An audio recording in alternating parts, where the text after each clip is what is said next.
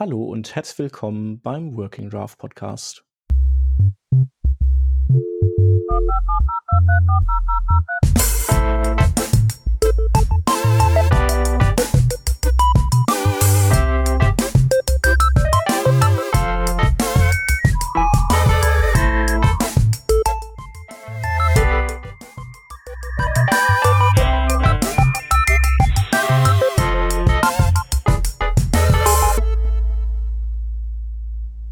Wir sind äh, angekommen bei der vierten Folge, die wir über die Think About Konferenz aufnehmen. Ähm, ja, worum geht's in der vierten Folge? Ja, es ging äh, darum, wie man ältere Projekte, Projekte, die lange gewachsen sind, äh, maintained. Darüber haben wir gesprochen mit Christopher Krebs von Mozilla. Wenn ihr noch mehr über die Konferenz wissen wollt, dann hört euch mal die zweite Episode an. Da haben wir uns ein bisschen drüber unterhalten. Und jetzt wünschen wir euch viel Spaß mit dem Interview. Ähm, wir sind hier auf der Think About Konferenz. Äh, zum ersten Mal äh, überhaupt wird die ausgerichtet vom, von der Chrissy und vom Jakob ähm, und ganz vielen Helfern. Und ähm, hier in Köln-Ehrenfeld im Cinenova Kino. Sehr coole Location. Auf jeden Fall. Und äh, was diese Konferenz besonders macht, ist, ähm, dass es zwar eine Tech-Konferenz ist, aber ähm, sie viele ethische und ähm, ja, gesellschaftliche Themen auch anschneidet. Und ähm, ja, wir vom Working Draft Podcast, namentlich der Hans, hallo Hans, Hi. und ich, der Shep, sind vor Ort und haben uns gedacht, dass wir wieder ein paar ähm, der Sprecher uns äh, also aus dem Verkehr ziehen und interviewen. Und Genau. der erste sitzt hier neben uns, das ist der Christopher. Ein wunderschön. Hallo Christopher. Hi. Ähm, erstmal vielen Dank, dass du spontan äh, re positiv reagiert hast auf unseren Tweet, äh, dich zu interviewen. Ähm, genau. Äh, du wirst noch einen Talk halten, ähm, aber das Thema hast, äh, kennen wir ja, es äh, ist ja schon verraten worden und das finden wir super. Ähm, aber zuerst mal erzähl mal, wer du bist. Genau, ich bin Christopher oder Chris können wir auch einfach sagen, ähm, arbeite zurzeit für Mozilla als ähm, Softwareentwickler, primär an addons.mozilla.org ähm, und der Addons-Infrastruktur im Hintergrund so ein bisschen. Bin jetzt seit mehr, über mehr, mehr als zehn Jahren ähm, Softwareentwickler, ähm, verdiene seit glaub, acht Jahren in etwa damit auch äh, mein täglich Brot. Und ähm, genau, kümmere mich um eine Menge Open Source Projekte, ähm, bin aktiv in verschiedenen Communities, primär in der Python und Webentwicklungsszene. Ähm, Szene. ähm, genau. Cool.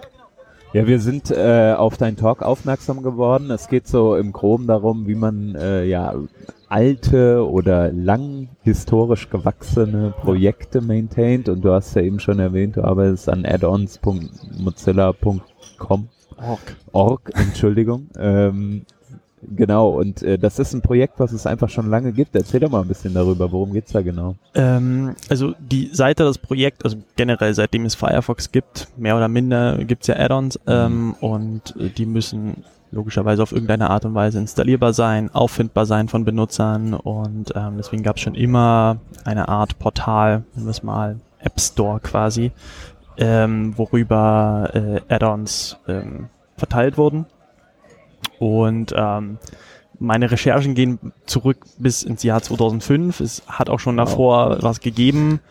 Und ähm, wie sich quasi die Webseite damals noch update.mozilla.org Mhm. ähm, äh, entwickelt hat über die Zeit, sowohl technologisch ähm, von damals PHP, heute Python, ähm, wie die Datenbank und, oder die Daten generell bis heute letzten Endes auf irgendeine Art und Weise überleben und äh, wir auch in unserem täglichen Leben immer wieder auf Code stoßen, der von 2011 und 10 ist, Ne? ähm, über den wir uns dann äh, teils freuen und häufig nicht freuen.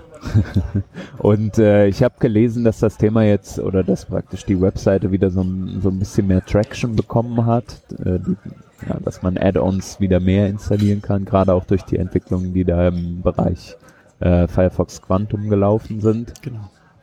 Ähm, wie kommt das? Also äh, was genau, also gab es, äh, gibt es da spezielle Umstellungen, wie, weshalb äh, Entwickler wieder bereiter sind, äh, neue Add-ons zu entwickeln oder ist es leichter geworden einfach?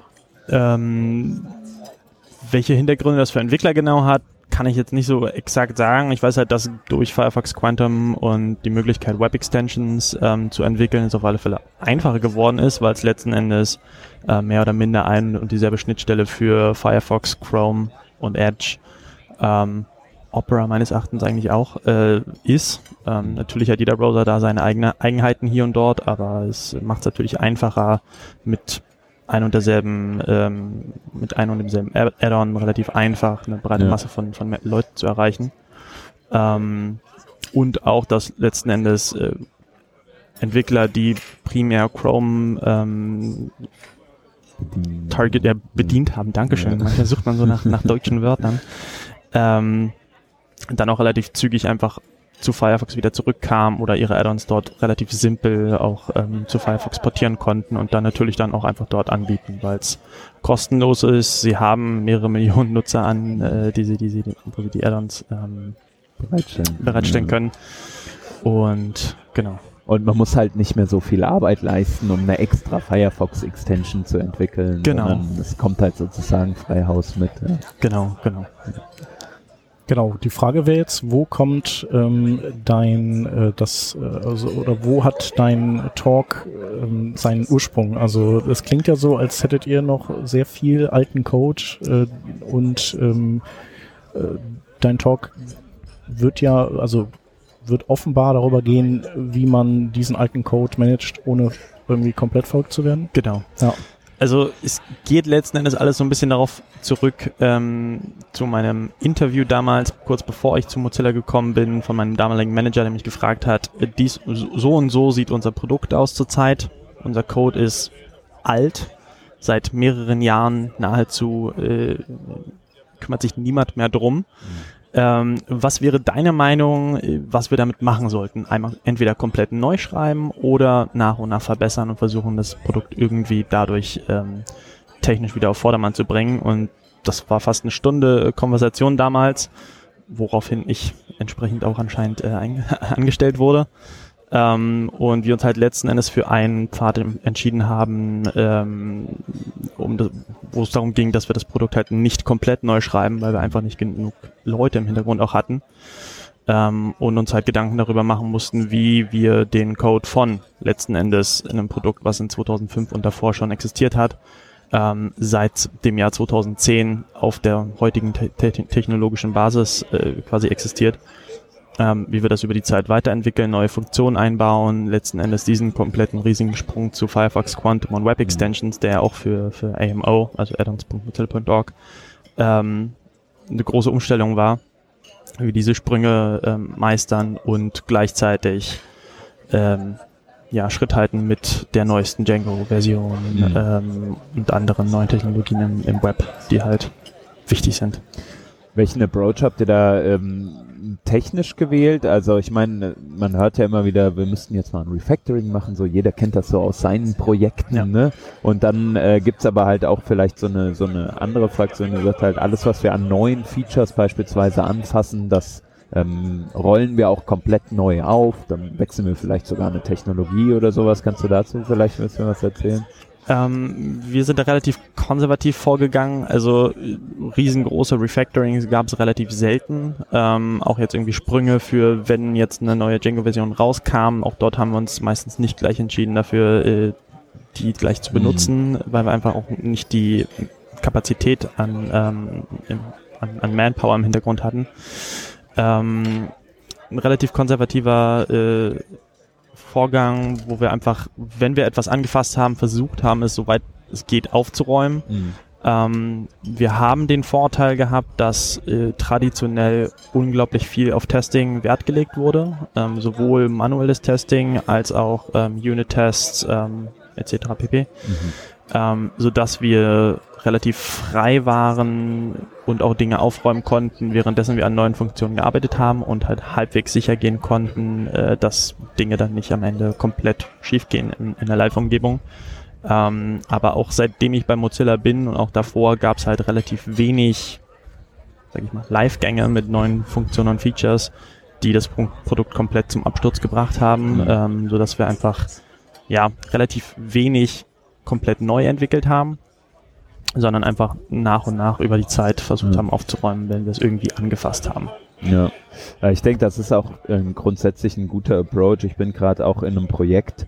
Ähm, wir haben zwar recht Greenfield, also wenig, äh, wenig ähm, Code, den wir jetzt irgendwie überführen müssen oder etwas ähnliches, aber äh, Systeme, auf die wir angewiesen sind, sind dann teilweise von sehr, sehr, sehr alt, also wirklich 20 Jahre und älter.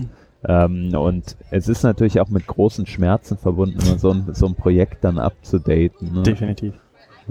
Da ist der Ansatzpunkt oder die Art und Weise, äh, wie man da vorgeht, denke ich, äh, sehr, sehr wichtig, dass man das vorher klar hat, in welche Richtung arbeitet man. Und gerade was du angesprochen hast, Thema Test, äh, Test-driven zu arbeiten eventuell oder mit den Tests, die man hat, ähm, auf jeden Fall schon mal zu gewährleisten, dass die Funktionalität an den ähm, Punkten ähm, ja vorhanden bleibt, die, die, die bereits existieren, sozusagen. Hast du noch irgendwie so einen anderen Tipp, der dir jetzt einfällt, den man noch so mitgeben kann, so aus deiner Erfahrung heraus bei Mozilla?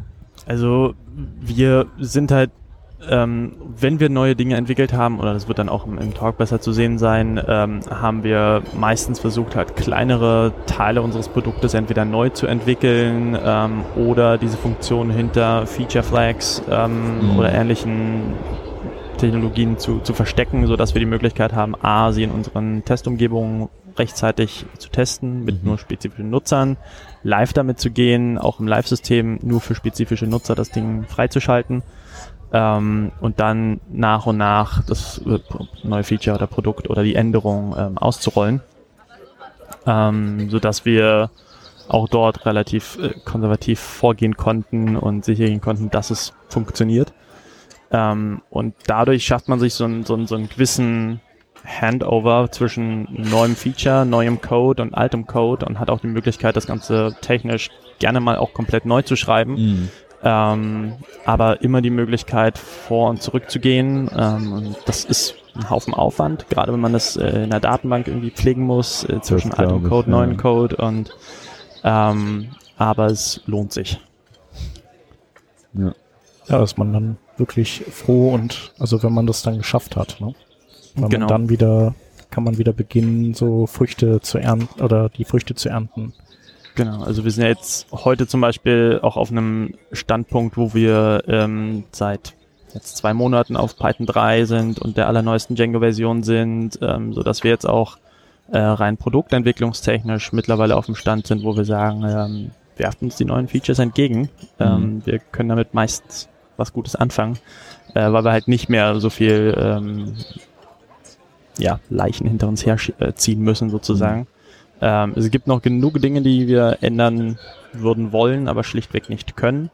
Ähm, auch dort irgendwie ein gesundes Verständnis dafür zu haben, dass es äh, teilweise einfach keinen Sinn ergibt, das anzufassen, wenn es gut funktioniert und jetzt nicht bitter notwendig ist.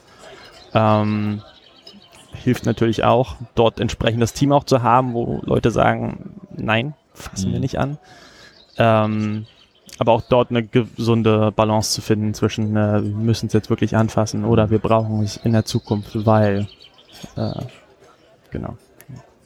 Habt ihr denn auch ähm, so einen Ansatz gewählt, dass ihr die Features ähm, eher so im Sinne von Microservices so ein bisschen ähm, mehr voneinander trennt, so dass ihr in Zukunft auch eher die Möglichkeit habt, mal einen Service auszutauschen? Ähm, teilweise, also in der Vergangenheit oder wo ich zu Mozilla kam, war AMO ähm, letzten Endes ein riesengroßer monolith monolithischer ähm, Codehaufen, äh, eine Django-App, wo sowohl Frontend als auch Backend drinne war. Ähm, wir haben dann nach und nach damit angefangen, ähm, kleinere Funktionen wie ursprünglich die Discovery Pane, also wenn man äh, in Firefox ähm, auf den Add-ons-Button klickt und dann in der heutigen Zeit äh, Add-ons vorgeschlagen bekommt, äh, die man ähm, installieren kann. Ähm, das war ein relativ kleines Feature, was wir entwickelt haben und damit angefangen haben, diese Funktionalität im Backend über eine API auszugliedern. Das war das ex erste Experiment, um einen Teil aus der alten App komplett rauszuziehen, über eine API ähm, verfügbar zu machen. Ähm, das heutige Frontend, was es auf addons.mozilla.org zu sehen gibt, ist jetzt auch 100% nur noch über eine API angebunden. Also auch das war eine komplett neue Entwicklung, ähm, die wir dann aber peu à peu halt über eine API ausgegliedert haben und ein neues Produkt entwickelt haben. Und so versuchen wir nach und nach ähm, die damalige monolithische App nur noch zum Backend zu machen, wofür es eine API gibt. Mhm. Ähm, und drumherum dann die einzelnen Produkte, wie dann auch äh, Tools für Add-on-Reviewers und Co. Ähm, ja, neu zu entwickeln. Mhm. Genau, und da seid ihr dann, seid ihr dann äh, festgelegt auf Python oder ähm, sagt ihr dann auch das oder entscheidet ihr euch auch mal bewusst für andere Programmiersprachen, sei es weil, ähm, weil die besser geeignet sind oder vielleicht auch weil ihr ähm, weil ihr Lust auf die Sprache habt oder was ein vielleicht äh, kein großer Business Case ist oder eben auch um, ähm, um Entwickler zu bekommen. Das ist ja auch manchmal ein Grund, dass man eben sagt, äh, die, die Menge Python-Entwickler ist halt jetzt ausgeschöpft, die wir irgendwie vom Markt bekommen. Äh, lass uns einfach einen Service in einer anderen Sprache implementieren, wo wir wiederum Leute dann ähm, finden. Genau, also das Backend ist Python und das wird sich meines Erachtens nicht so schnell ändern, einfach äh, weil es dafür viel zu, also in der Vergangenheit, es war ja mal eine PHP-App und es ist jetzt eine Python-App. Ähm, also das heißt, wenn irgendeine Technologie, nehmen wir mal jetzt Rust, irgendwann wirklich ähm, erfolgreich genug oder erwachsen genug sein wird, dass es Sinn ergibt, das neu zu schreiben, okay, ähm, sehe ich nicht, weiß ich auch nicht, ob da ein Business Case hintersteckt. Ähm, das neue Frontend ist eine komplette ähm, React Single-Page-App. Ähm, wir haben vor kurzem Teil der Reviewer Tools ähm, neu geschrieben. Also wenn ein Add-on eingereicht wird, ähm, wird das zwar erstmal äh, freigeschaltet für die Installation und Co., aber im Hintergrund gibt es immer noch eine Handvoll ähm, Reviewers, die sich den Code angucken, sicherstellen, dass Privacy, ähm, Privatsphäre und Co. nicht, nicht verletzt werden.